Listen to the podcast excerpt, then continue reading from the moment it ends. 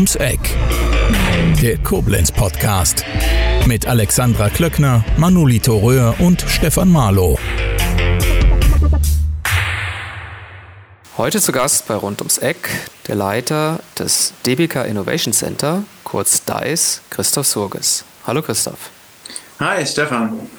Christoph, bevor wir zur DBK und zum DBK Innovation Center kommen, das ja gewissermaßen dein Baby ist, weil du es so seit 2018 mit aufgebaut hast, sollten wir dich den Hörern mal etwas näher vorstellen.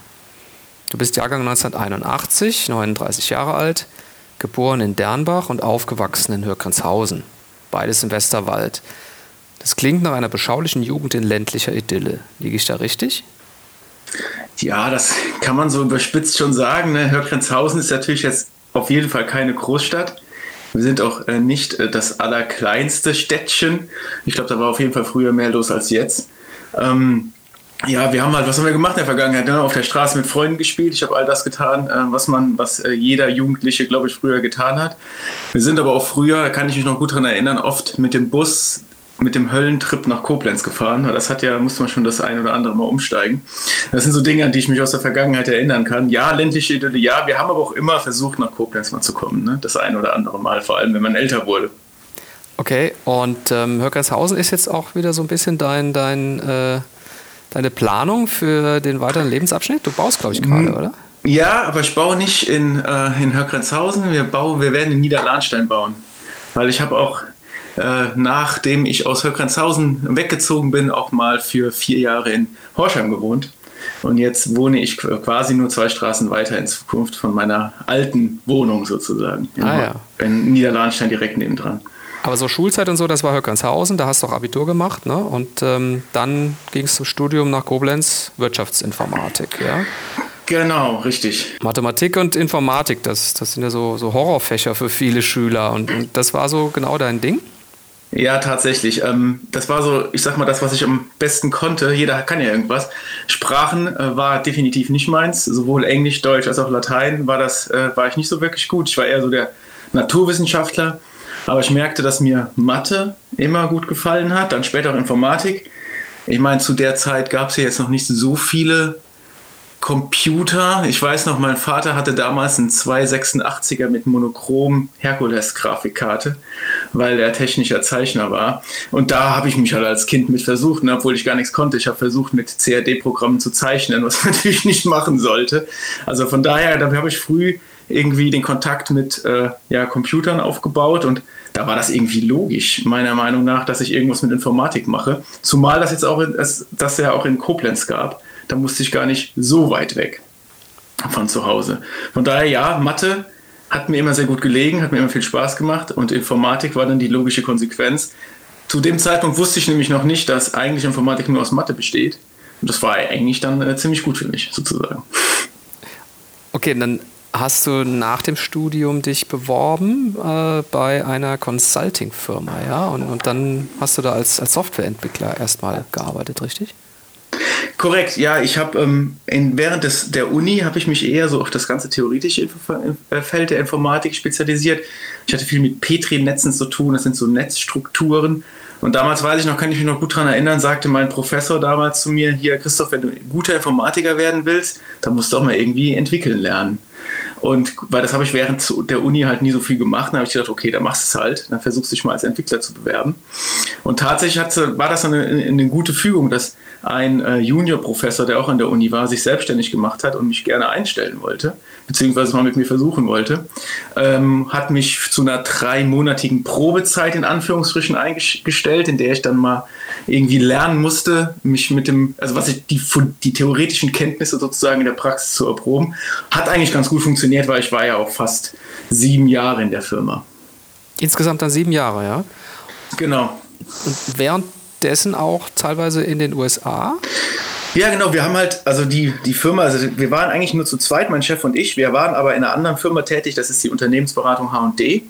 Und dort haben wir sehr, sehr viel für den öffentlichen Dienst und die Bundeswehr gemacht. Wir haben halt meistens Software entwickelt, dann, da haben wir auch echt, also das war das Coole an so einer ähm, Beratung, vor allem auch am Anfang, wenn man nach dem Studium raus, dass man sehr, sehr viele Themen hat. Immer mal wieder so ein Jahr da, ein Jahr da. Da haben wir echt ganz interessante Projekte gemacht. Ähm, ich kann mich noch erinnern, wir haben ja so, so, so eine Software entwickelt, um Fregatten zu parametrisieren. Also diese haben die sich irgendwie gekauft, die Bundeswehr, und die konnte man dann, haben wir eine Software für entwickelt, dass die die Parameter alle schön einstellen konnten, weil das gibt es dann doch relativ viele. Das war, war ganz interessant. Wir haben eine Prozessanalyse zum Weltraumlagezentrum gemacht, also um das ähm, im Prinzip den, die haben da sehr, sehr viele ähm, sie haben einen richtig, richtig coolen Sensor für, ähm, für das Weltall sozusagen zu äh, sich anzugucken und da konnten die halt so Schrottteile ähm, erkennen im Weltraum und da haben wir für die entwickelt, ob das sich tragen würde, um, um das zu, pri zu privatisieren. Also das war ein ziemlich interessantes Projekt. Das eine sehr, sehr technisch, das andere dann auch wieder sehr, sehr wirtschaftlich. Dann war ich dann eher in der Business-Analyse tätig und da kam ich auch. Ich habe sozusagen in der Entwicklung gestartet habe das so, ich sag mal so knapp fünf Jahre gemacht und bin dann immer mehr in die Business-Analyse gekommen, also in die Prozessberatung und IT-Architekturmanagement. Und darüber war ich dann auch in den USA. Das war auch äh, sehr spannend, weil da ging es darum, wir waren mm, bei Dow AgroScience, die machen ähm, genetisch verändertes Saatgut. Das ist nicht so das, was man so toll findet in Europa, äh, aber es war halt sehr, sehr spannend. Ich war da in RD, also in Research and Development bei denen, direkt in Indianapolis. Und da ging es darum, die Prozesse mal alle aufzunehmen und aus den Prozessen die ganzen verschiedensten ähm, Anwendungen, die die so nutzen, aufzunehmen, zu gucken, wie, lauf, wie laufen da Daten und daraus eine neue IT-Architektur zu, zu bauen, sozusagen, wie kann man das besser machen, ne? wie kann man sowohl die Prozesse optimieren, wie kriegt man bessere Datenflüsse hin und bessere Zielarchitektur. Das war super interessant. Ich habe sehr, sehr viel über Genetik gelernt, wovon ich vorher auch keine Ahnung hatte. Also das war schon, schon sehr spannend. Das wird sich spannend an, in der Tat. War trotzdem deine Basis überwiegend dann noch äh, Koblenz oder eben Höckenshausen? Ja, auch das hat sich witzigerweise kurz vorher ergeben, denn kurz bevor ich nach USA gef äh, gefahren bin, so drei Monate vorher, habe ich meine jetzige Frau kennengelernt, meine damalige Freundin. Und äh, darüber bin ich dann quasi auch, hatte ich natürlich immer den weiteren, weiteren Bezug nach Koblenz. Ne? Sonst wärst du möglicherweise jetzt äh, Koblenz verloren gegangen, sozusagen. Ja, ja, nicht, nicht wirklich. Also ich glaube, ich bin schon, ich mag schon die Region sehr gerne. Ähm, das hat sich, das hat sich immer so ergeben, es war immer so, so meine Homebase. Und nach den zwei Jahren, die ich dann in den USA gearbeitet habe, ich hätte mir auch nicht vorstellen können, da zu arbeiten. Also die, ich mag die Menschen, mit denen ich da zu tun hatte, sehr gerne, aber diese High and Fire Culture, die hat es mir da nicht so angetan. Ne? Also das war jetzt nicht so das. Ich hätte mir niemals vorstellen können, da wirklich als Mitarbeiter bei DAO beispielsweise zu arbeiten. Das ist dann schon, schon etwas anderes. Da wollte ich lieber doch in einer deutschen Firma arbeiten. Aber immerhin hast du ja wahrscheinlich äh, nach den zwei Jahren äh, perfekte Englischkenntnisse, oder? Das war zu der Zeit auf jeden Fall besser. Ja, das ist jetzt schon wieder ein bisschen verloren gegangen, ja, aber natürlich, klar, wir hatten, also wir hatten halt nicht nur, also da ja äh, DAO auch so ein internationales Unternehmen ist, ich meine, das war halt sehr, sehr cool an dem Standort. Da waren Deutsche, Franzosen, Inder, Amerikaner, ähm, äh, Brasilianer, also aus aller Herren Ländern kamen da die Menschen zusammen. Und da hatten wir noch, bevor es überhaupt, ich sag mal, diese ganzen Videomeetings gab, hatten wir auch immer übergreifende Conferences. Ne? Also wir waren da, wir haben da über alle Zeitzonen miteinander gesprochen. Das war schon sehr, sehr spannend und sehr interessant. Mhm. Und dann ergab sich dann doch im Herbst 2014 der Wechsel zur, zur DBK. Ja, doch ein ganz anderer Bereich. Wie, wie, ist denn die Verbindung da entstanden? Ja, es hatte im Prinzip zwei Gründe. Auf der einen Seite habe ich gemerkt in den USA, dass es doch ganz cool ist, im Konzern zu arbeiten, weil da sehr, sehr viele sehr, sehr viele Menschen mit sehr vielen Ideen sind, die so, die so zusammenkommen. Weil jetzt in einer kleinen und Consulting-Unternehmen macht man irgendwie alles. Ne? Und da gab es irgendwie Spezialisten für alles, sodass man so wirklich zielgerichtet arbeiten konnte. Das fand ich auf der einen Seite spannend. Auf der anderen Seite wollte ich in Koblenz bleiben und, auf der, und ich wollte auch mal was Neues wagen. Ne? Ich, ich habe gesagt, okay, ich habe das jetzt irgendwie sechs, sieben Jahre gemacht. Ich muss irgendwie mal was anderes tun. Ne? Und immer dieses ganze Beratertum, wo man immer wieder von einem Projekt zum anderen springt. Ich wollte einfach mal auch mal da arbeiten, ja, wo man das Ding auch mal zu Ende gehen sieht, ne? wo es weitergeht sozusagen mit der, mit der Unternehmung. Und deswegen habe ich gedacht, ich muss mir was Neues suchen. Und wie es so kommt, jeder kennt ja einen, der bei der DBK arbeitet, ne? so hier in Koblenz. Dann sagte, eine, sagte die beste Freundin von meiner Frau, hier, guck doch mal danach, vielleicht gibt es auch bei der DBK was für mich. Gut, habe ich mal geschaut und tatsächlich suchten die einen Business Architekt für IT Architecture Management. Also im Prinzip fast genau das, was ich vorher gemacht habe. Habe ich gesagt, hier, zu meiner Frau gesagt, also da war noch Freundin, hier, guck mal, das passt ja irgendwie wie die, die Faust aufs Auge, soll ich mir das mal angucken? Ja, und da ähm, hatte ich dann irgendwann ein Vorstellungsgespräch und dann hat man mich auch direkt haben wollen. Und dann bin ich sozusagen im Architekturmanagement der DBK gestartet. Mhm. Im IT-Architekturmanagement, um genau zu sein. Okay, und ähm, was macht man da so genau? Also von, von dem DICE war ja damals noch überhaupt gar keine Rede, ja? Nee, noch gar nicht. Also da bin ich wirklich bei der DBK gestartet. Es ging daher darum, jetzt hat, gibt es ja in den meisten großen Unternehmen ultra viel Software, ne? Der, die alle miteinander kommunizieren. Es gibt Datenflüsse dazwischen. Und im Prinzip muss man auch hier, wie die Architektur eines Hauses, im Prinzip so einen, einen Zielzustand haben und auch die Soll, den Sollstand mal aufnehmen. Ne? Wie hängen die Anwendungen mit den, mit den Geschäftsprozessen zusammen? Welche Daten fließen da? Wie, häng, wie hängt das dann wiederum mit den Geschäftsfähigkeiten sozusagen zusammen? Da haben wir im Prinzip das von null auf aufgebaut. Ne? Wir haben im Prinzip, bin ich da am Anfang noch relativ alleine gestartet. Zum Schluss waren wir ein Team von neun Leuten, die im Prinzip die IT-Architektur sozusagen aufgenommen, Zielbilder entwickelt haben, so auch so eine Anwendungslandkarte beispielsweise entwickelt haben, ein Geschäftsprozess, äh, ein Geschäftsdomänenmodell entwickelt haben, also wo die Geschäftsfähigkeiten des Unternehmens befinden. Also eher sowas, ich sag mal was Abstrakteres, was aber ziel, zielführend auf jeden Fall für eine ordentliche IT-Architektur ist. Mhm. Das machte man da ungefähr in, in der, okay, okay. am Anfang meiner, meiner DWK-Zeit, ja. Das heißt also, was IT in der DBK angeht, kennst du dich dann nach den Jahren sehr gut aus. Du kennst da sozusagen das Innerste des Unternehmens, ja. Ja, also ich sag mal, im Groben kenne ich, glaube ich, alle Anwendungen. Natürlich niemals im Detail. Ne? Dafür haben wir unsere, unsere Spezialisten, die im Detail kennen. Aber ich habe die meisten Anwendungen sozusagen mir mal angeschaut und weiß ungefähr, wie die auf das, ja, auf das, auf das Ziel oder auf die Geschäftsprozesse einwirken. Mhm. Und wie ist denn dann die Idee bei der DBK überhaupt zu einem Innovation Center oder Innovationszentrum entstanden? Was hat man sich jetzt davon ähm, konkret erhofft? Gab es da spezielle Probleme, die am Anfang standen, die man unbedingt lösen muss, möchte? Oder war es eher eine völlig visionäre Idee? Ja, also, ich, also im Prinzip ist das Ganze motiviert sozusagen durch einen Vorstandswechsel. Unser IT-Vorstand hat sich ähm, dann im Jahre 2017 ähm, ist unser alter IT-Vorstand in Ruhestand gegangen und der äh, neue Vorstand, der Herr Weber, hat das äh, Ruder übernommen und hat im Prinzip damit gestartet sozusagen, dass wir so eine also wenn man nicht weiter weiß, gründet man einen Arbeitskreis. Ne? Und so sind wir auch gestartet. Es gab einen Arbeitskreis mit so einem Auftrag, im Prinzip so ein paar Themen mal anders zu beleuchten. Themen wie kann man jetzt für das Unternehmen Recruiting anders gestalten, nachhaltiger und vor allem mit anderer Qualität. Warum ist es, warum sind manchmal unsere Projekte länger andauernd und warum arbeiten sie manchmal irgendwie ineffizient?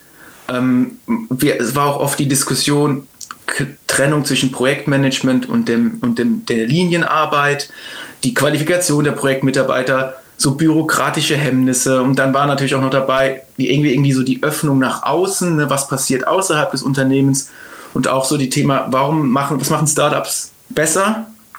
Ähm, warum, warum, was haben die für eine andere Kultur? Das waren so grob die Aufgaben, mit denen wir uns mal beschäftigen sollten. Ne? Wir haben das damals auch zusammengefasst irgendwie, dass wir so Zielbilder für agileres, projektorientiertes Arbeiten irgendwie entstehen lassen wollten.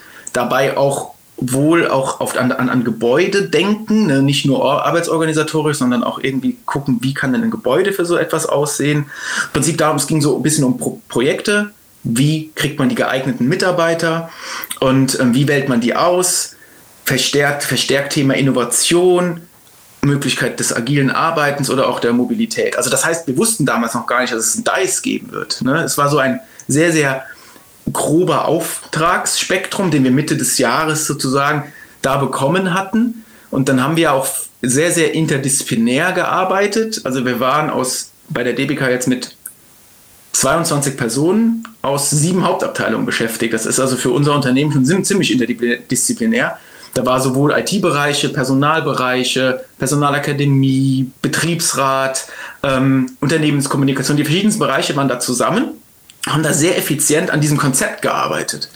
Und am Ende kam dann dieses Konzept raus, okay, wir glauben, es würde Sinn machen, so ein Innovation Center mit den verschiedensten Ideen mal aufzubauen und zu gründen.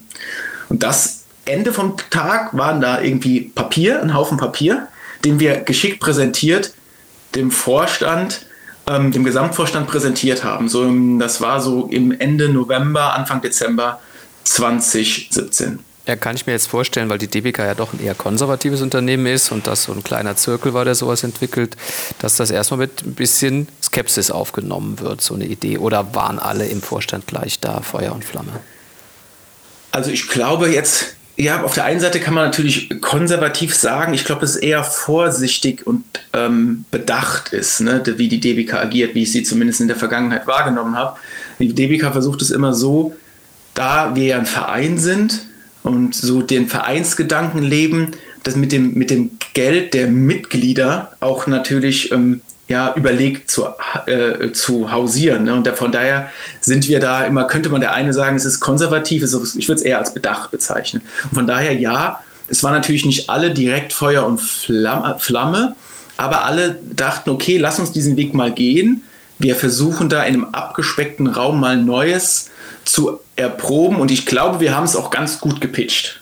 Also wir haben uns da wirklich sehr, sehr viel Mühe gegeben, das geschickt, die Mehrwerte, die daraus entstehen könnten, geschickt darzustellen. Und wir hatten auch im Prinzip so einen Mehrwert für alle im Petto. Ne? Wir sind nicht ein reines IT, wir haben nicht nur IT-Themen bearbeitet, wir haben auch Personalthemen bearbeitet, wir haben Unternehmenskommunikationsthemen bearbeitet, wir haben ähm, Personalentwicklungsthemen bearbeitet, also verschiedenste Felder, sodass jeder im Prinzip so ein bisschen was davon hatte. Also ich glaube, diese, dieser Gesamtaspekt hat dann ganz gut funktioniert, sodass der Vorstand sagte, okay, wir versuchen das mal. Mhm. Und dann wurdest du mit Patrick Schneider zusammen damit beauftragt, letzten Endes das Konzept in die Tat umzusetzen. Wie kam das jetzt, dass speziell ihr beiden da ausgewählt worden seid? Also natürlich in der in diesem Arbeitskreis hat ja hat im Prinzip jeder mitgearbeitet. Ich glaube, es lag daran, sowohl Patrick als auch ich, wir haben schon mal vorher im Arbeitskreis ganz gut zusammengearbeitet. Und da ging es auch um, ähm, um, um Personalthemen in der, in der IT. Daraus wurden wir schon so ein bisschen bekannt. Wir waren wahrscheinlich auch in beiden Bereichen. Damals gab es zwei große IT-Bereiche. Das eine war die Entwicklung, also die, die Betriebsorganisation, wie sie damals hieß. Ne? Die haben Entwicklung, Prozessoptimierung gemacht. Und die IS, wie sie da was hieß, der ja den, Soft den Betrieb durchgeführt, das Applikationsmanagement, ne, die haben Server gestellt und alles, was mit dem Betrieb zu tun hat. Patrick kam aus dem IS-Bereich, ich kam aus dem BO-Bereich. Ich glaube, man wollte beide IT-Bereiche gleich stark ähm, aufstellen damals und wahrscheinlich waren wir die, die häufig mal ihre Meinung gesagt haben und dem man das vielleicht auch zutraut. Ne? Das, das glaube ich zumindest. Äh, so sind wir da, sind wir da hingekommen, sodass der, ich kann mich noch gut daran erinnern, dass der Vorstand uns damals jeder unabhängig von an, voneinander anrief und äh, mit uns einen Termin eingestellt hat. Ne? Hier, äh, kommen Sie doch bitte mal dann und dann mal hoch zu uns, äh, zu mir. Und ich so den Patrick angerufen, er mich, was ist denn da los? Ja, gucken wir mal. Und dann sind wir dahin und dann, ja, dann kam halt, hat er uns gefragt, ob wir beide uns das vorstellen könnten, den Schritt zu gehen. Ja, da kann man ja nicht Nein sagen. Ja, aber als dann äh, Anfang 2018 der Startschuss gefallen war, dann, dann musstet ihr sozusagen auch bei, bei Null äh, anfangen. Ja? Also ihr habt da praktisch äh, agiert, als, als würdet ihr ein Startup gründen, mehr oder weniger, oder? Ja, muss man tatsächlich sagen, wir hatten, wie gesagt, wir hatten dieses Papier, diese Idee, von wo wir hin wollten. Ähm, wir hatten sozusagen das Backing vom Vorstand, dass wir das tun. Und wir waren noch, wir haben uns direkt die äh, Theresa Michalak noch dazu genommen. Dann waren wir so ein, äh, ein Dreier-Team. Bei drei ist, glaube ich, eine, gute Zahl. Ne? Da, hat, da, da, gibt's, da hat nie einer recht. Ne? Da muss man viel, viel diskutieren, was man auf jeden Fall zu dritt ist. Und wir hatten auch vorher im Arbeitskreis schon sehr gut zusammengearbeitet. Ja, wir hatten im Prinzip alles zu tun. Ne? Wir mussten überlegen, wie organisieren wir uns in zukünftig, wie soll das Organisationsmodell aussehen, wie werden wir mit anderen Bereichen zusammenarbeiten. Ich habe, der hat ja eingangs gesagt, wir wollten auch sehr viel im Personalbereich neu machen. Das heißt, wir haben erstmalig für die DBK Erfahrungsstufen eingeführt. Wir haben überlegt, wie Stellenpläne zukünftig aussehen können. Also den wollen wir alles haben. Wir haben Thema flexible Arbeitszeitmodelle mit dem Betriebsrat diskutiert. Ähm, das waren so also diese, diese menschenfokussierten Themen. Auch haben wir, hatte ich gesagt, wir haben uns mit dem Gebäude beschäftigt. Ne? Wir hatten, uns wurde gesagt, okay, ihr könnt das Gebäude direkt an der Uni, ihr könnt euch das mal angucken und mit beschäftigen. Und da weiß ich auch noch, als wir da durchgelaufen sind, ähm, ja, da war, da, da war früher die Bausparkasse drin in diesem Gebäude und das war halt so ein normales Bürogebäude. Ne? Ein-Mann, Zwei-Mann, Drei-Mann-Büros. Ich weiß noch, als wir da durchgingen, dachten wir, na, also hier, so open, nach Open Space und New Work sieht das hier irgendwie nicht aus. Könnte man hier ein paar mehr Wände, äh, Wände rausreißen? Da guckte, guckte uns der Bereich, der DWK an, der dafür verantwortlich ist. So alt ist das Gebäude doch noch gar nicht. ja, haben wir gesagt, okay, vielleicht könnte man daran doch etwas ändern. Von daher, ja, wir mussten alles Mögliche machen. Ne? Ähm, Cloud haben wir uns beschäftigt. Ähm, Kommunikationsplan, wie wollen wir das überhaupt in der DBK aufbauen, dieses Innovation Center? Wie wollen wir es nach außen tragen? Also ja, wir haben uns mit fast allem beschäftigt, dem man sich beschäftigen kann. Wirklich besonders ist ja so die Ausstattung des Gebäudes. Ne? Ähm, die erinnert ja so stark an die hippenverspielten Büros amerikanischer Unternehmen wie Google und Facebook. Also vollkommen anders, als man es von der DBK meinen würde. War das von Anfang an euer Plan? Und, und wie kam das von der, in der Führungsetage an? Ja, es war, ähm, auf der einen Seite hatten wir ähm, die Idee, das Gebäude wohnlicher wirken zu lassen ähm, so um berufliches und privates zusammenzubringen. Auf der anderen Seite haben wir uns vorher auch schon im Arbeitskreis sehr viel mit New Work beschäftigt. Und da war unsere Idee, ja, wenn man ähm, People, Places und Tools in Einklang bringt, das heißt die richtigen Menschen, denen den richtigen Ort und die richtigen Werkzeuge gibt, dann kann man am effizientesten arbeiten. Von daher haben wir überlegt, okay, wir holen uns eine Personengruppe, das ist die Personengruppe der Projektmitarbeiter. Für die wollen wir den effizientesten Raum schaffen. Da haben wir dann das Konzept des, des aktivitätsbezogenen Arbeitens definiert. Da komme ich gleich nochmal zu, was das bedeutet und die richtigen Werkzeuge. Das heißt, wir haben für alle Aktivitäten, die ein Mitarbeiter, ein Projektmitarbeiter hat, einen richtigen Raum geschaffen. Ne? Wir wollen Räume, in denen man sich zurückziehen kann, denen man denken kann, sozusagen viel, viel Räume beim Projektgeschäft, das Wichtigste zusammenzuarbeiten, sehr viele Räume zum, zum Zusammenarbeiten, zum Kommunizieren. Wir haben, ähm, zum kreativen Arbeiten haben wir, haben wir Räume geschaffen, für Workshops haben wir Räume geschaffen und sehr, sehr viel Austauschraum auf der Fläche. Das ist so das, das wie wir daran gegangen sind, was für Räumlichkeiten benötigen wir denn und wie könnte man die denn einrichten. Und so haben wir das Pferd sozusagen ein bisschen so von hinten aufgezogen. Wir haben gesagt, okay, funktional, was wollen wir und wie können wir das dann entsprechend schön ausstatten. Und da hatten wir dann zum Glück die, Immo, die, den Immobilienbereich bei uns, der auch für die Einrichtung der Gebäude zuständig sind. Das ist auch eine Architektin. Die hat uns dann unterstützt. Wir haben uns dabei auch natürlich externe Beratung geholt. Ähm, und da kam dann im Prinzip dieses gesamte Kon Konzept raus, wie das Gebäude aussehen kann. Und das haben wir dann in mehreren Iterationsschleifen dann auch mit, dem, äh, mit der Unternehmensführung diskutiert und haben immer die Mehrwerte versucht darzustellen und haben hier meist mit Delta-Kosten gearbeitet. Wir haben gesagt, okay, das ist der Arbeitsplatz, der jetzt kostet. Wir sparen die und die Themen ein. Wir können den Projekt äh, Raum überbuchen. Wir können, ähm, wir, dadurch, dass die Wände wegfallen, haben wir eigentlich sogar mehr Arbeitsplätze als, als, als vorher. Ne? Also wir haben versucht, das durch Mehrwerte zu offerieren, diesen Invest, den man dort tätigt. Und das hat so am Ende des Tages gut funktioniert, denn wir haben im Prinzip alle davon überzeugt und ich glaube, alle sind sehr, sehr zufrieden mit dem, was wir da erreicht haben, alle gemeinsam. Die DBK ist ja nach wie vor expansiv, auch was Gebäude angeht. Ne? Es gibt ja mehr als einen Standort in Koblenz, ähm, auch, auch moderne neue Standorte. Hast du das Gefühl, dass sich der Gedanke, den ihr da etabliert habt, vielleicht an den anderen Standorten auch durchsetzen kann? Also wie wir das Gebäude ausgestattet haben, definitiv. Denn ähm, es gibt auch schon Testetagen im jetzigen DBK-Gebäude, die man anders ausgestattet hat, die man ähnlich den unseren Konzepten ausgestattet hat. Das sind auch schon zwei, drei Etagen. Denn es gab auch ein Projekt New Work, was auch von dem DICE, von einem DICE-Mitarbeiter geleitet wurde. Ähm, das heißt, da hat man sich damit beschäftigt, wie kann man denn das, was wir jetzt erprobt haben, sozusagen in die in die Breite tragen. Ne? Wie kann man sich andere Personengruppen angucken? Ne? Weil wir haben es ja im Prinzip für Projektmitarbeiter gemacht, aber wie, wie sieht es für Sachbearbeiter aus? Wie sieht es für Bereiche aus, ähm, die sehr viele Linientätigkeiten haben? Ne? Wie, kann, wie, wie kann das da aussehen? Und damit hat sich das Projekt beschäftigt. Da gibt es erste Etagen, die auch ganz, ganz anders aussehen als vorher. Habt ihr eure Mitarbeiter hauptsächlich aus dem Personal der DPK rekrutiert oder habt ihr äh, überwiegend externe Mitarbeiter eingestellt? Das ist teil, teils, äh, teils, teils. Ne? Wir sind, ich würde trotzdem sagen, dass wir mehr externe Mitarbeiter haben als, äh, als jetzt konkrete Kollegen aus der DBK. Wie viel seid ihr insgesamt jetzt? Aktuell sind wir jetzt mit Werkstudenten 40. 40 Leute, okay. Wir sind natürlich zu dritt gestartet. Ne? Dann sind wir in die große Recruiting-Offensive gegangen, haben, ähm, haben unseren gesamten Stellenplan dann quasi auch gesucht. Also ich weiß noch, Ende des Jahres, als wir dann angefangen haben, zu, ähm, die Leute einzustellen, haben wir in sechs Wochen, ich glaube, knapp 60 Vorstellungsgespräche geführt. Ende 2018.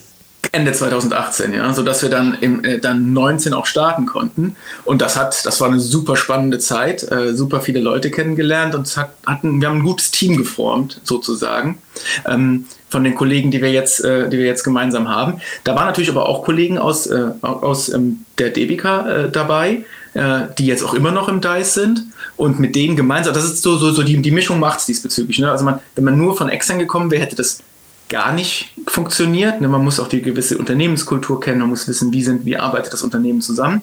Und so, ähm, die Mitarbeiter, die wir aus äh, dem Hause haben, das funktioniert sehr, sehr gut zusammen. Mhm. Wie wird denn das DICE ähm, von den anderen DBK-Mitarbeitern wahrgenommen oder zumindest wie wurde es am Anfang wahrgenommen? Weil ich könnte mir schon vorstellen, dass man so ein bisschen argwöhnig draufgeschaut hat. Ja, was machen die denn da in ihren verspielten, hippen Büros? Natürlich. Also am Anfang war es, ähm, war es halt ich glaube, schwierig so wie um, überall. Das ist, glaube ich, normal. Es gibt ja die, die Veränderungskurve, die man kennt. Ne? Also so eine Veränderungskurve hat sich jeder irgendwo befunden. Die einen, die einen fanden super, dann gab es welche, die hat es nicht interessiert. Es gab welche, die waren direkt dagegen, aber die hat man auch überall. Von daher ist man im Prinzip haben wir damit mit, mit allem zu kämpfen gehabt. Aber es wurde halt immer gefragt, wann liefern wir denn endlich? Ne? Und das war so das, das Kerncredo, was wir die ersten Jahre gehört haben, wann, wann, wann liefert ihr denn? Und damit haben wir uns im Prinzip seit Beginn auch beschäftigt. Ne? Wir haben uns sehr viel mit Change Management beschäftigt und überlegt, okay, wie können wir denn die Kollegen alle mitnehmen? Da haben wir im Prinzip, man, in der Change Management würde man das als Change Agents nennen. Ne? Wir haben bestimmte Mitarbeiter, die einen guten Draht in der jeweiligen Abteilung hatten, ähm, zu regelmäßigen Meetings mit uns geführt, so ein sogenanntes Sounding Board e-, etabliert, ne? um mitzubekommen, okay, was, was passiert denn? Was gibt es denn vielleicht sogar für Falschinformationen? Wie können wir denn dagegen steuern? Und das hat halt sehr, sehr viele, sehr, sehr gut funktioniert und hat dazu geführt, dass man uns auch erkennt. Ne? Weil, auf, weil da sind im Prinzip ein paar Gegensätze zusammengeprallt. Auf der einen Seite haben wir sehr, haben wir auch Social Media bedient, so wie das, das die DBK vorher nicht getan hat, so auch im Thema Re Recruiting. Das heißt, man hat im Prinzip nur die ganze Zeit unsere Gesichter auf irgendwelchen Konferenzen gesehen. Und äh, der, die Kollegen konnten gar nichts damit anfangen. Was bedeutet das denn jetzt? Die, die präsentieren sich ja nur. Wir haben denen dann kommuniziert, ja, das geht darum, dass wir hier unser Netzwerk aufbauen, dass wir hier gemeinsam mit anderen, dass wir uns bekannt machen wollen. Und wenn man dann darüber gesprochen hat, das heißt, Kommunikation ist immer alles, dann hat das auch ganz, dann hat man das auch verstanden und dann, äh, dann wurde das auch akzeptiert. Ihr seid ja auch relativ früh auch schon mit dem Gedanken nach außen gegangen. Ne? Ich erinnere mich an ein, ein Barcamp, Barcamp Koblenz, muss 2018 im Sommer gewesen sein. Da hast du mit Patrick Schneider zusammen ähm, das Projekt vorgestellt in einer Session und ähm, da habe ich bei mir gedacht, wow, also äh, ihr habt da sehr viele Probleme der DBK, ähm, die sicher auch andere haben, aber die eben die DBK hat, eben offen angesprochen. Ähm, sehr, sehr offen angesprochen und es klang so ein bisschen fast schon, als, als äh, würdet ihr so eine kleine Revolution starten wollen oder zumindest eine ganz neue Firmenkultur etablieren. Habt ihr euch äh, in der Hinsicht immer so als, als Vorreiter betrachtet?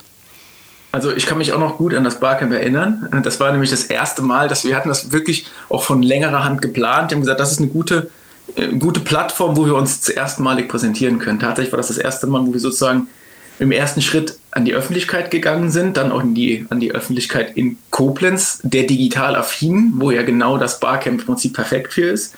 Von daher, wir haben uns nicht unbedingt wie du sagtest, wir haben uns nicht wirklich als Revolutionäre gedenkt. Wir haben nur gesagt, wir können jetzt diese Chance nutzen, etwas zu verändern.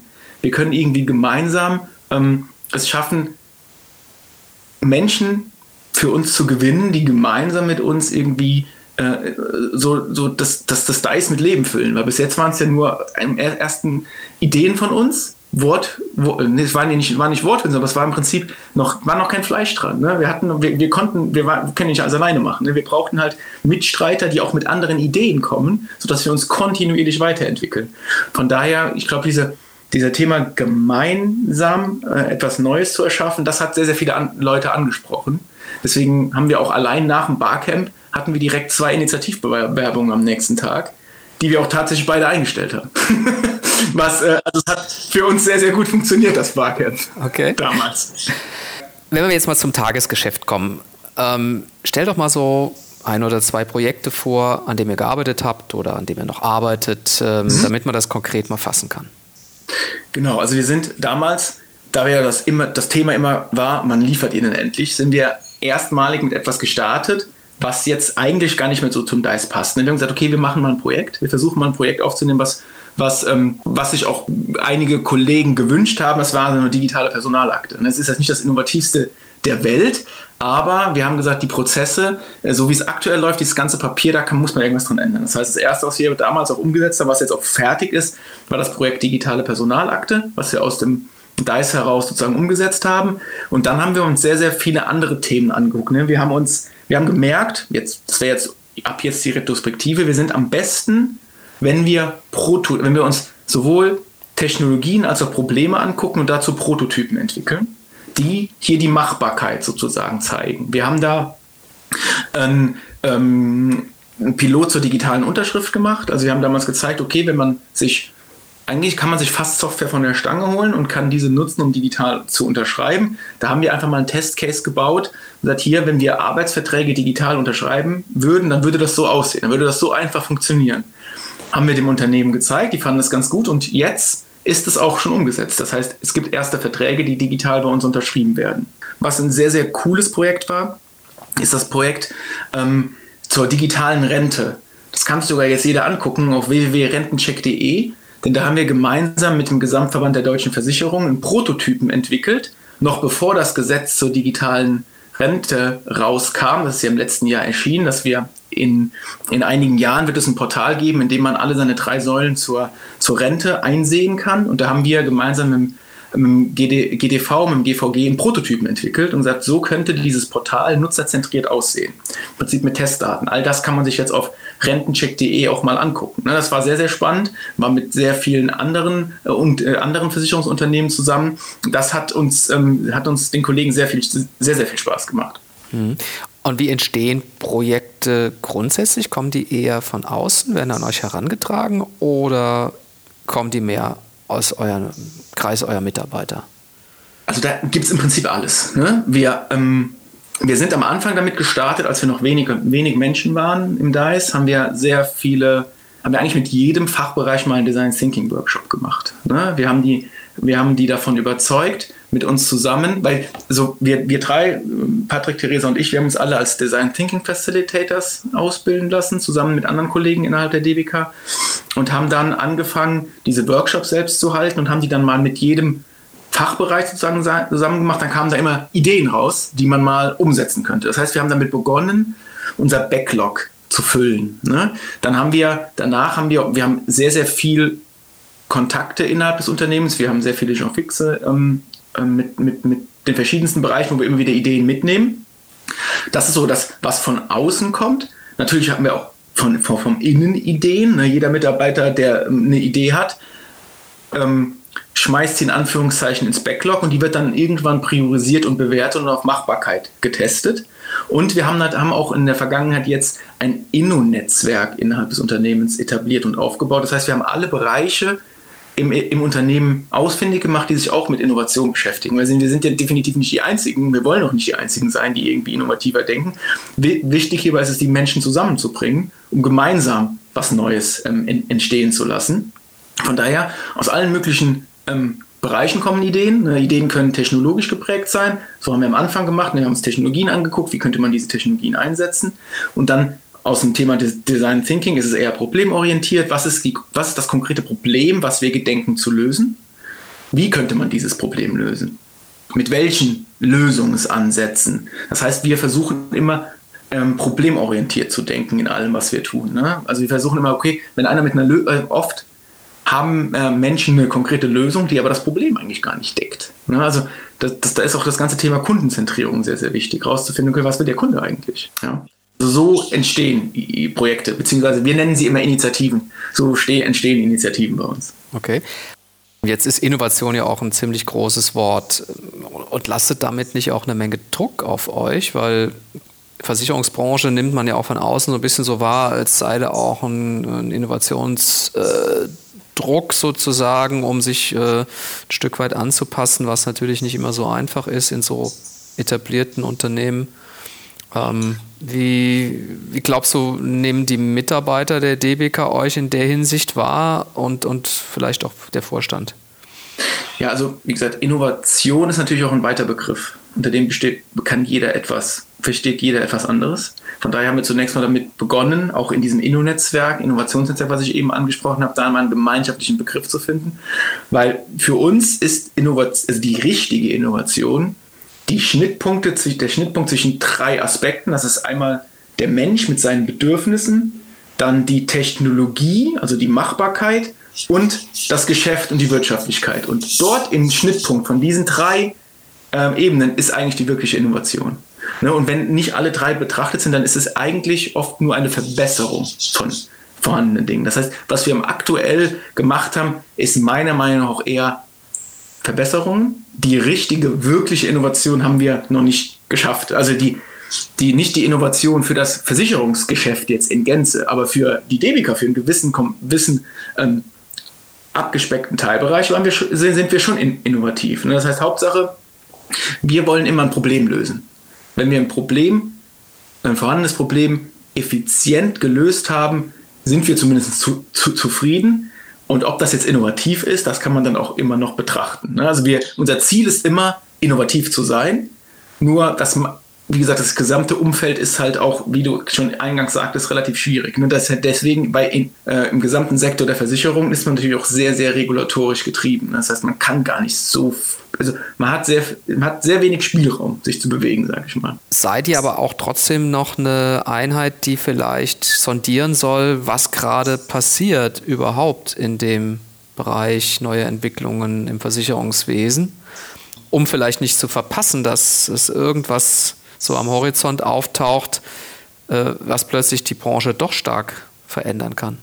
Also definitiv, wir haben auch, wir nennen es unser Innoradar. Das heißt, wir, wir, wir haben ein riesen Netzwerk schon an Startups, die sich jeden Tag bei melden oder innovativen Firmen, die sich bei uns melden. Und da wollen wir, da definieren wir auch im Prinzip Suchfelder. Ne? Gemeinsam, das haben wir auch im letzten Jahr gemacht, gemeinsam, also Innovationsmanagement funktioniert am besten, wenn man gemeinsam von einem strategischen Ziel von der strategischen Option ein Suchfeld bestimmt und in diesem Suchfeld will ich im Prinzip Neuerungen entwickeln, weil sich einfach ganz, ganz breit zu machen und in jedem Bereich innovativ zu sein oder sein zu wollen, da verliert man sich. Ne? Man muss schon zielgerichtet vorgehen, auch, ähm, auch im Thema in, in Innovation. Das heißt, wir entwickeln ähm, Suchfelder und in diesen Suchfeldern versuchen wir aktiv zu sein, auch mit den jeweiligen Bereichen zusammen. Und dann sind wir auch im Prinzip, was du eben mit der Frage fragtest, wir sind sozusagen der An Angriffspunkt von verschiedensten Unternehmen, die melden sich meistens als erstes bei uns.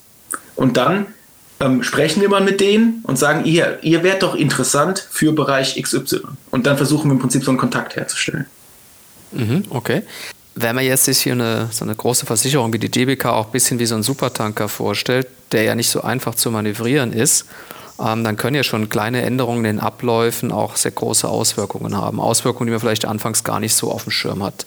Das heißt, müsst ihr dann irgendwie jede Veränderung doppelt und dreifach absichern? Ähm, oder könnt ihr auch mal ein bisschen laufen lassen und mal gucken, was passiert? Innerhalb des DICE können wir einfacher erproben, weil wir im Prinzip einen anderen wir haben, ich habe ja eben von diesen regulatorischen Hemmnissen gesprochen. Wir haben im Prinzip ein regulatorisches Hemmnis ein bisschen weggenommen, weil wir einen anderen Schutzbedarf haben. Wir haben, wir, haben, wir haben gesagt, wir werden niemals mit Kundendaten arbeiten, sondern nur mit Testdaten. Von daher können wir einfacher etwas erproben und dann prototypisch vorstellen und können sagen, in dem, im ersten Schritt sind wir quasi schneller und können schneller etwas ausprobieren, können über über inkrementelle Weiterentwicklungen die Machbarkeit zeigen und können es dann im zweiten Schritt mit sozusagen mit Kunden, mit echten Kundendaten testen, dann auch mit den, mit den Kollegen äh, in, in, im restlichen Haus zusammen. So versuchen wir im Prinzip so schrittweise vorzugehen, sodass man sowohl die Fähigkeiten von uns nutzen kann, also ein bisschen schneller zu sein, aber auch irgendwie nicht unabhängig vom, vom Rest des Hauses in eine Richtung läuft. Ne? Also deswegen, wie ich eingangs gesagt, wir versuchen immer ein Prototyp zu zeigen und müssen aber dafür auch ein, eine, eine auch konkrete konkrete Kollegen aus dem Haus finden, die das dann auch annehmen, weil sonst haben wir im Prinzip nichts davon gehabt. Ne? Wir müssen etwas zeigen, eine Machbarkeit ähm, ähm, definieren und die dann übergeben oder, wie wir es in der Vergangenheit auch gemacht haben, mit den Kollegen und zusammen weiterentwickeln. Mhm. Aber im Grundsatz ist schon auch noch der Gedanke der Startup-Kultur vorhanden. Das heißt, man darf ruhig auch mal scheitern mit einem Projekt, ja? Ja, ja, definitiv. Also, auf, also das gehört, gehört sowas von dazu. Aber ich würde nicht mehr, mich nicht gar nicht an diesem Scheitern aufhalten, sondern eher, also wir können gar nicht so oft so viel scheitern, weil wir im Prinzip in Iterationen, in Inkrementen vorgehen. Ne? Wir starten mit einem, also bei, bei uns wird es niemals geben, dass wir ein Projekt starten und das läuft erstmal zwei Jahre und dann werden wir es das erste Mal jemand präsentieren. Ne? Wir gehen wie diese, wie im Prinzip in der gesamten agilen Kultur mit Iterationen vor, indem wir wieder, immer wieder Inkremente unserer Lösung präsentieren und dazu Feedback einholen. Das heißt, wir scheitern fast mit jedem Inkrement, indem man immer wieder etwas zeigt, Feedback sich dazu einholt und fragt, hier ist das gut oder ist das nicht gut? Ne, und so, sozusagen scheitert man in kleinen Schritten und durch das Scheitern in, in kleinen Schritten wird es immer besser und man hat zum Schluss die perfekte Lösung für das eingängige Problem, was auch den Kunden, ähm, also unseren Auftraggebern äh, oder den Kunden genau das Bedürfnis ähm, be befriedigt, was sie, was sie ursprünglich hatten. Hm. Ihr seid ja bewusst nah an der Uni, habt ihr gesagt, wollt auch mit Universitäten zusammenarbeiten. Ich nehme an, mit anderen Universitäten als äh, der Uni Koblenz auch, gehe ich mal von ja. aus. Ja? ja. Geht ihr gezielt auf die äh, Institute dann zu oder gehen die eher auf euch zu? Wie sieht das aus? Also auch das hat sich ganz gut etabliert. Ne? Wir haben einen regelmäßigen Austausch äh, mit, den, äh, mit der Uni. Also mit der Uni Koblenz haben wir eh eine enge Bindung schon immer als, äh, als DBK. Ich meine, wir sind ja nicht weit weg. Und sehr, sehr viele Absolventen der Uni Koblenz arbeiten auch im, im, in, in der DBK. Wir haben gemeinsam den Innovationspreis etabliert, äh, der letztes Jahr ähm, auch schon zum zweiten Mal, auch in Corona-Zeiten ähm, virtuell verliehen wurde. Wir haben sehr, bei uns sehr, sehr viele Master- oder Bachelorarbeiten ähm, von Studenten, die bei uns im, im, im DICE arbeiten und dann die jeweilige Arbeit bei uns schreiben. Dieses Jahr wollen wir auch mal gemeinsam mit der Uni versuchen, ein gemeinsames Forschungsprojekt anzugehen. Und es gibt ja sehr, sehr viele Initiativen. Wir sind in der IT-Stadt Koblenz aktiv hier äh, in, in, der, in der Region, aber auch die, ähm, der, der neue Cluster Mittelrhein Digital, in dem sehr viele von der, von der Uni mitarbeiten. Da arbeiten wir auch mit. Von daher, der Austausch ist regelmäßig da. Das heißt, wir arbeiten eigentlich ziemlich gut mit der Universität zusammen in den verschiedensten Formaten. Jetzt hast du gerade Corona angesprochen. Ähm, hat jetzt die Pandemie ähm, an euch nochmal besondere Aufgaben äh, sozusagen herantragen lassen, auch was die Arbeitsorganisation angeht, oder ist das eher aus, aus anderen Bereichen getragen worden? Arbeitsorganisation definitiv. Also wir konnten, da wir von vornherein schon das mobile Arbeiten, was in unserer DICE-DNA sozusagen drin war, war das im Prinzip ähm, von der Hardware und von, von, wurde nur der Arbeitsplatz getauscht. Ne? Also na, ab Corona ist man immer weiter zurückgefahren, sodass alle nur noch im Homeoffice gearbeitet haben. Wir haben natürlich unsere Arbeitsorganisation anpassen müssen. Ne, wir, weil damals hat man sich, wir haben uns niemals komplett virtuell in Abteilungsbesprechungen, also bei uns heißen sie äh, B-Weeklies getroffen. Ne, dafür haben wir sehr, sehr viele Formate geschaffen, haben aber auch direkt für den Austausch mit dem Unternehmen gesorgt. Wir haben gesagt, okay, jeder muss jetzt auf Distanz führen. Lass es, wir haben ja Austauschformate geschaffen, ne? dass wir mal ähm, dass man sich zusammen damit so ein Focus Day etabliert oder so, so, so abends Veranstaltungen gemacht, um zu zeigen, okay, das sind Learnings, die wir haben, die wir miteinander teilen wollen. Das hat für das gesamte Unternehmen sehr, sehr gut funktioniert. Wir haben uns natürlich auch umpriorisieren müssen. Ne? Wir hatten unsere Initiativen, die wir angedacht haben, aber ähm, in Corona-Situationen waren halt andere Dinge viel, viel wichtiger.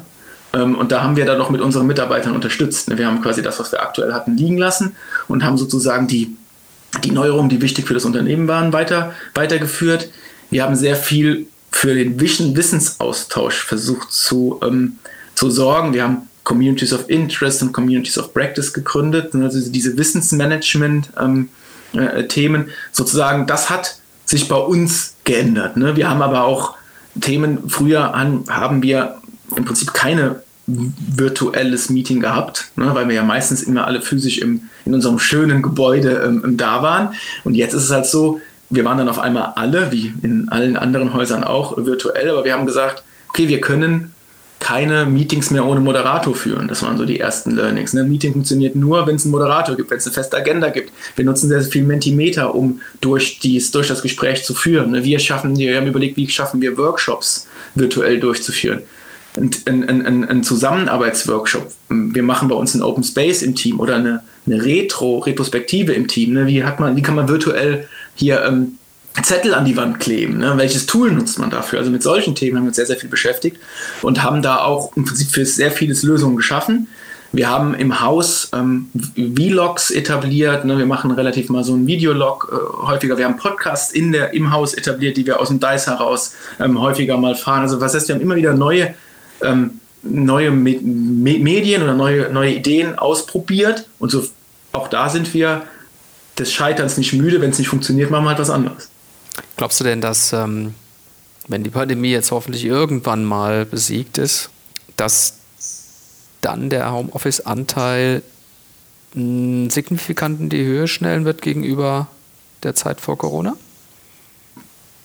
Also ich glaube, also es wird definitiv eine, ja, ein, eine hybride Konstellation geben. Man wird viel, viel mehr sowohl zu Hause als auch im Haus arbeiten. Also das ist genauso weit wie vorher. Ich glaube, da sind wir uns alle einig, das wird nicht mehr passieren. Ich bin davon aus, sobald die Pandemie rum ist, werden alle im Office sein, weil alle sehr, sehr froh sind, sie endlich mal wiederzusehen. Ähm, weil diese ganzen, also das ganze Persönliche ja doch äh, deutlich zu leiden hatte. Ich meine, wir sind ja jetzt fast alle schon ein Jahr lang zu Hause. Die meisten Dinge jähren sich ja jetzt fast, die man vor einem Jahr äh, sozusagen das letzte Mal getan hat. Ähm, ja, das heißt, es wird eine hybride Arbeitsweise geben. Das ist auch gerade eine Initiative, mit der wir uns aktuell beschäftigen. Wie kann es denn, dass wir uns jetzt schon mal mit beschäftigen, wie kann es denn zukünftig aussehen? Ne? Wie wir schaffen wir das Meeting-Format oder andere Themen zu schaffen, sodass wir sowohl physisch als auch virtuell miteinander arbeiten können. Ne? Weil alle, weil man kann, weil es bringt ja nichts, wenn sich alle vor einem Rechner virtuell sitzen, aber die Leute trotzdem da sind. Ne? Man muss da hybride Formate verschaffen. Ne? Oder wie schafft man es in hybriden Teams miteinander zu arbeiten? Das sind so Themen, mit denen wir uns aktuell äh, beschäftigen für die Zeit nach Corona, die ja hoffentlich bald mal wieder eintreten wird. Hoffen wir alle. Ähm, bekommt ihr nach wie vor viele Bewerbungen? Ja, wir bekommen ähm, schon regelmäßig Bewerbungen. Aktuell haben wir auch gar nicht mehr so viele Stellen ausgeschrieben, weil wir jetzt sozusagen meist äh, aktuell sozusagen voll sind. Nur bei uns gibt es noch eine Besonderheit, ähm, dass man niemals für immer im DICE ist. Also wenn man, wenn man sich bei uns bewirbt, auch meine Zeit läuft ab sozusagen. Jeder ist entweder zwei oder vier Jahre im DICE, hat aber einen unbefristeten Arbeitsvertrag mit dem Unternehmen Debica und findet dann eine andere, eine, eine andere coole, ähm, ja, coole Stelle bei uns. Und da haben wir auch die erste Rotation gerade durch. Das heißt, die ersten Kollegen, die neu ins DICE gekommen sind, sind gerade rotiert und haben alle sehr, sehr spannende andere Bereiche gefunden.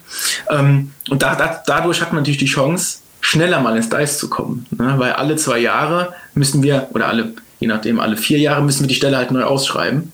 Sozusagen kann man dann halt mal früher ins DICE kommen. Wo wir sehr, sehr viele, sehr mehr Fluktuationen haben, ist bei dem Thema Werkstudenten und ähm, Praktikanten. Weil wir haben auch unüblich für andere Bereiche, haben wir 14 ähm, Stellen für Werkstudenten oder Praktikanten. Das heißt, wir haben dort eine hohe Fluktuation. Wir gehen aber davon aus, dass man bei uns mindestens für vier Monate sein muss. Also wir nehmen keine Praktikanten unter vier Monaten, weil man sonst einfach nur noch am Onboarden ist. Ne, man muss ja auch irgendwie mal miteinander arbeiten. Und ähm, ja, wir, das heißt, um deine Frage zu beantworten, wir bekommen immer wieder Bewerbungen, auch, auch Initiativbewerbungen, ja. Gibt es ein spezielles Anforderungsprofil oder kann man das jetzt nicht so zumindest auf, auf einen Nenner bringen? Also nicht natürlich nicht auf einen, ne? aber es gibt ein paar Dinge, die relativ wichtig sind. Man sollte schon so ein grundsätzliches agiles Mindset haben. Wichtig ist für uns so eine Hands-on-Mentalität, ne? also eher mal wichtig ist es anzupacken und zu, ähm, etwas auszuprobieren, anstatt äh, monatelang darüber nachzudenken. Ähm, wichtiges Thema für uns ist auch die Selbstorganisation, weil wir mit 40 Personen haben wir, das hatten wir noch gar nicht gesagt, haben wir auch keine weitere Hierarchiestufe. Also es ist so, wir sind im Prinzip nur die Theresa und ich, wir leiten äh, das DICE Ansonsten arbeitet das komplette, die komplette Organisation selbst organisiert. Dafür braucht man aber auch Mitarbeiter, die das möchten, ne, die selbst organisiert arbeiten möchten. Also es gibt keinen, der hinter einem steht und sagt, das und das und das musst du die nächsten drei Tage machen. Ne. Wir arbeiten hier in sogenannten virtuellen Clustern zusammen, die sich immer wieder neu bilden. Ne? Jede Initiative ist wiederum ein neues Zusammenschluss von, von Menschen, die zielgerichtet auf, ähm, auf die Initiative arbeiten. Von daher ja, das sind so die wichtigen Soft softeren Skills und da muss man natürlich eine gewisse Fachlichkeit mitbringen. Ne? Also wir sind, kommen aus der IT, gewisse IT-Kenntnisse sind schon äh, sehr, sehr wichtig. Was wir aktuell immer suchen, ist Thema Cloud. Also ähm, Cloud-Expertise. Wir haben ja, ich sprach ja eben auch schon mal davon, wir haben im Prinzip unsere eigene Cloud, mit der wir sehr, sehr viel, ähm, sehr, sehr viele Themen ausprobieren. Ähm, ja, das muss man halt quasi mit, mitbringen. Ansonsten immer nach Stellen schauen. Ähm, wir suchen aktuell, wir werden wahrscheinlich ähm, bald wieder Stellen ausschreiben. Mhm. Wenn man jetzt so ein bisschen in die Zukunft schaut, ähm, nehmen wir mal die Finanzbranche, da fällt es einem ja doch momentan schwer zu sagen, wie sieht denn so die, die Bank der Zukunft in zehn Jahren beispielsweise aus. Ähm, wirst du dir das zutrauen, da eine Prognose für die, für die Versicherungswirtschaft? Wie, wie sieht eine große Versicherung in, den, in zehn Jahren aus? Also ich glaube bei uns, das muss man natürlich auch für die jeweilige Versicherung. Ja, ähm, also für die DBK jetzt konkret. Ja, wir sind ja eher so ein, aktuell sind wir ein rein, also ich könnte mir vorstellen, dass wir so ein Thema hybriden Vertrieb bekommen. Also wenn, von außen, ne? wie, wie kommt man an die Versicherung ran? Ähm, das, das wäre, wie bekommt man die Versicherung hybrid? Das heißt, sowohl über das Internet als auch über den jeweiligen Ansprechpartner, mit dem man sehr gut zusammenarbeiten kann. Wir werden aber auch eher zum Service-Dienstleister werden. Das sind so Themen, die wichtig sind, so rundum sorglos Pakete. Das ist, glaube ich, das, was ich, was ich mir zumindest wünschen würde. Ich würde mir manchmal, will man sich, also über Versicherung will man sich ja eigentlich gar keine Gedanken machen. Man möchte, dass man abgesichert ist und dann, man, man denkt an eine Versicherung ja meist nur, wenn dann der Schaden eintritt. Und wenn der Schaden eintritt, dann soll man auch im Prinzip gut versorgt werden. Und äh, von daher ist es für uns wichtig, ich glaube, das wären so Neuerungen, die man kommen könnte, dass man proaktiv handelt, weil die Versicherung und der Kunde spart Geld, in dem Ding überhaupt nicht auftreten. Ne, das, also wir haben da auch eine Initiative, die wir mal ähm, gemeinsam mit, dem, mit, mit Kollegen entwickelt haben. Das wäre bei sozusagen so Sturmereignissen proaktiv, also falls dieses Ereignis eingetreten ist, proaktiv auf den Kunden zuzugehen. Hier, lieber Versicherter, wir hoffen, es geht dir gut. Wenn nein, hier hast du direkt den Link, hier kannst du direkt deine Daten eingeben, dann wird dir ganz, ganz schnell geholfen. Weil wenn einem das halbe Dach wegfliegt, hat man wahrscheinlich andere Dinge, mit die man sich beschäftigen muss. Zu sagen, mehr zum Service-Dienstleister zu werden, um das beste Kundenerlebnis zu bekommen. Das kann ich mir vorstellen, dass das ist so das, das, das Wichtigste eigentlich, aus dem Kunden herauszudenken. Mhm. Wird das eventuell auch mit ähm, Personaleinsparungen einhergehen oder glaubst du eher? eher nicht, dass die DWK da schrumpft, in Anführungszeichen. Also ich glaube nicht, dass wir ähm, also wir werden definitiv keine Menschen entlassen. Ich gehe davon aus, dass wir Menschen mit anderen Fähigkeiten brauchen. Wenn der eine Bereich wächst, äh, wenn der eine Bereich schrumpft, muss dafür ein anderer Bereich wachsen. Es gibt ja auch diese vielen, vielen, vielen Ängste bezüglich Automatisierung, dass dort irgendwie Arbeitsplätze abgebaut werden. Aber dafür gibt es halt andere Arbeitsplätze, die wiederum wichtig sind. Also ich gehe äh, definitiv, DBK ist ein sehr sozialer Arbeitgeber und es wird niemals, es wird, so wie der Vorstand das auch immer wieder betont, ähm, keine sozial, keine so dadurch begründeten Entlassungen geben. Mhm. Also schaust du da in der Hinsicht recht positiv in die Zukunft, auch wenn du möglicherweise das dann in einigen Jahren eben nicht mehr leitest. Genau, ich werde, ich spätestens zwei Jahren ist mein Wechselzeitpunkt, da werde ich das von außen betrachten, wie mein, mein Nachfolger das, oder meine Nachfolgerin das hoffentlich gut, ähm, gut weitertreiben wird. Christoph, dann wünsche ich dir für die nächsten zwei Jahre noch viel Erfolg, auch im Sinne der DBK und auch äh, natürlich im Sinne von Koblenz, weil DBK einer der größten Arbeitgeber von Koblenz Nummer ist. Und bedanke mich fürs Gespräch. Danke, Stefan. Hat mich sehr gefreut.